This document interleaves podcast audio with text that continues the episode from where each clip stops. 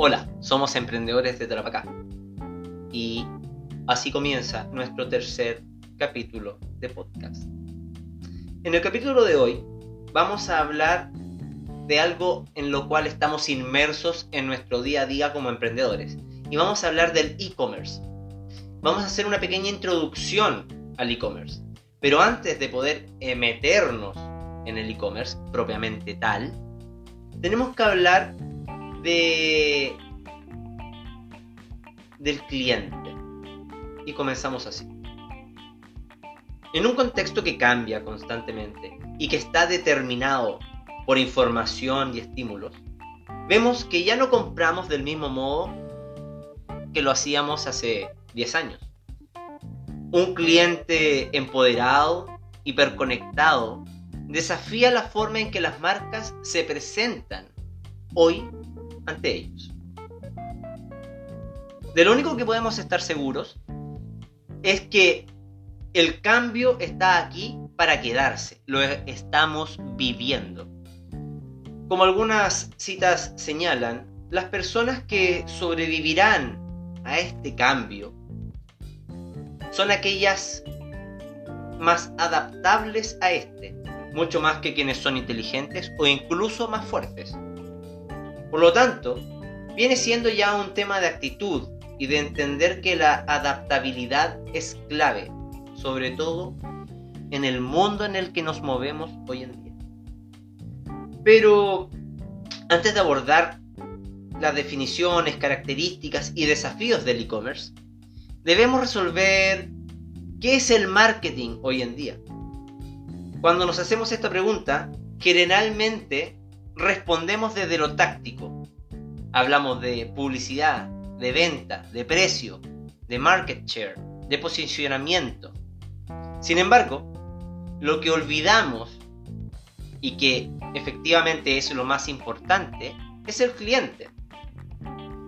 Y cuando hablamos de situar al cliente en el centro de nuestra organización, cuando hablamos de que el cliente es lo más importante y de lo que nos tenemos que preocupar como marca, como emprendimiento, estamos hablando de un concepto que se denomina Customer Centric y significa situar al cliente en el centro. Debemos de esta manera ser empáticos con él. Las empresas y organizaciones no son nuestro cliente. Nuestro cliente cambia constantemente y de esa manera, para poder ejemplificarlo y entenderlo, tenemos que hacernos la siguiente pregunta. ¿Estaríamos pensando en hacer un negocio?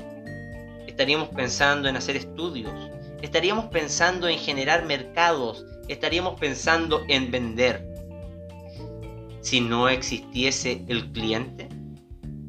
Y cuando respondemos a esta pregunta nos damos cuenta de la importancia que tiene el cliente para el desarrollo de una marca y el éxito que esta marca tenga.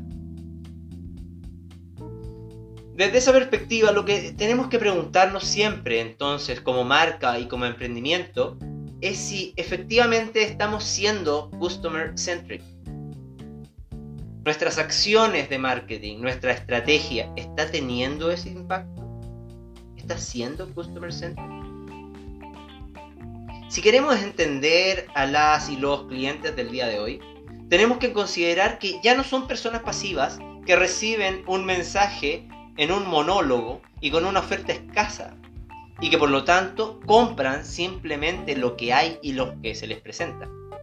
No, hoy en cambio son clientes empoderados que tienen disponible todo el mundo digital en la mano aparte de la evolución veloz del retail y la proliferación de marcas, en ese contexto, este cliente obviamente sigue siendo un comprador y un consumidor, pero a la vez también participa, forma comunidades, multiplica los mensajes de la marca e incluso también produce contenido de valor en pos, en beneficio de las marcas. Así que las grandes marcas en la actualidad entregan herramientas para que los clientes también puedan producir marketing para ellas mismas. Ahora bien, ¿cómo conseguimos la completa atención del cliente cuando somos una marca? El objetivo de el objetivo es establecer un vínculo con el cliente, porque cada vez es más difícil mantenerlos con nosotros por un tiempo prolongado.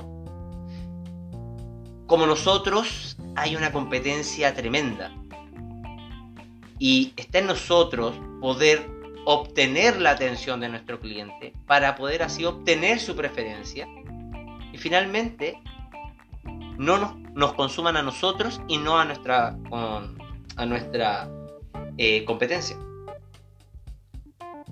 La fidelidad de los clientes es algo que se busca intensamente, pero que es bastante difícil de alcanzar.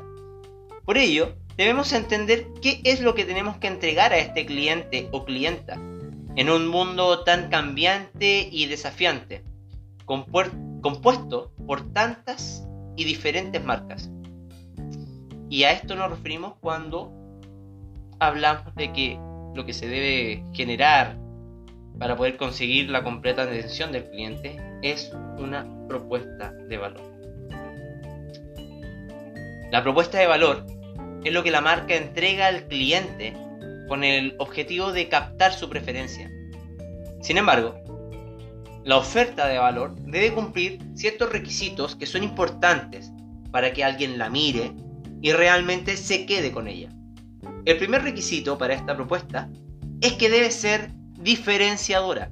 Debemos separarnos del resto, destacarnos en el espacio de la góndola, en el post de Instagram, eh, en el carrusel de, de Facebook, etc. Y ahí es donde debemos preguntarnos, ¿ser distintos hace que la gente nos compre? ¿Nos prefiera? Bueno, la respuesta es no necesariamente. Porque esta característica, el ser diferente, así por sí solo, no hace que las personas decidan comprarnos, sino que además debe complementarse con un factor que es aún más clave, es aún más importante, y es que esta propuesta de valor debe ser relevante. Debe importarle a la gente.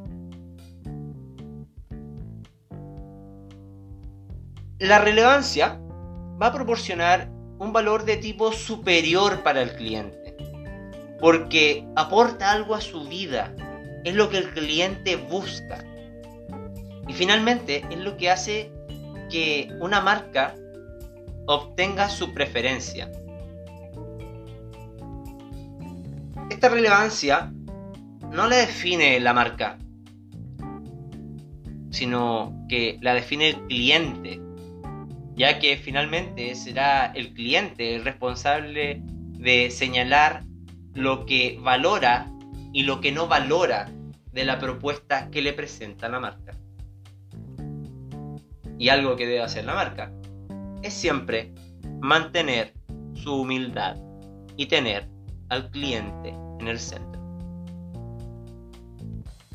Espero que esto les ayude. Esperamos que esto sea un aporte para todos sus trabajos. Y les deseamos que todos sus emprendimientos tengan un completo y total éxito. Esto fue Emprendedores de Trapacá y les mandamos un gran abrazo a todos. Si no nos apoyamos entre nosotros, entonces, ¿quién? Chao.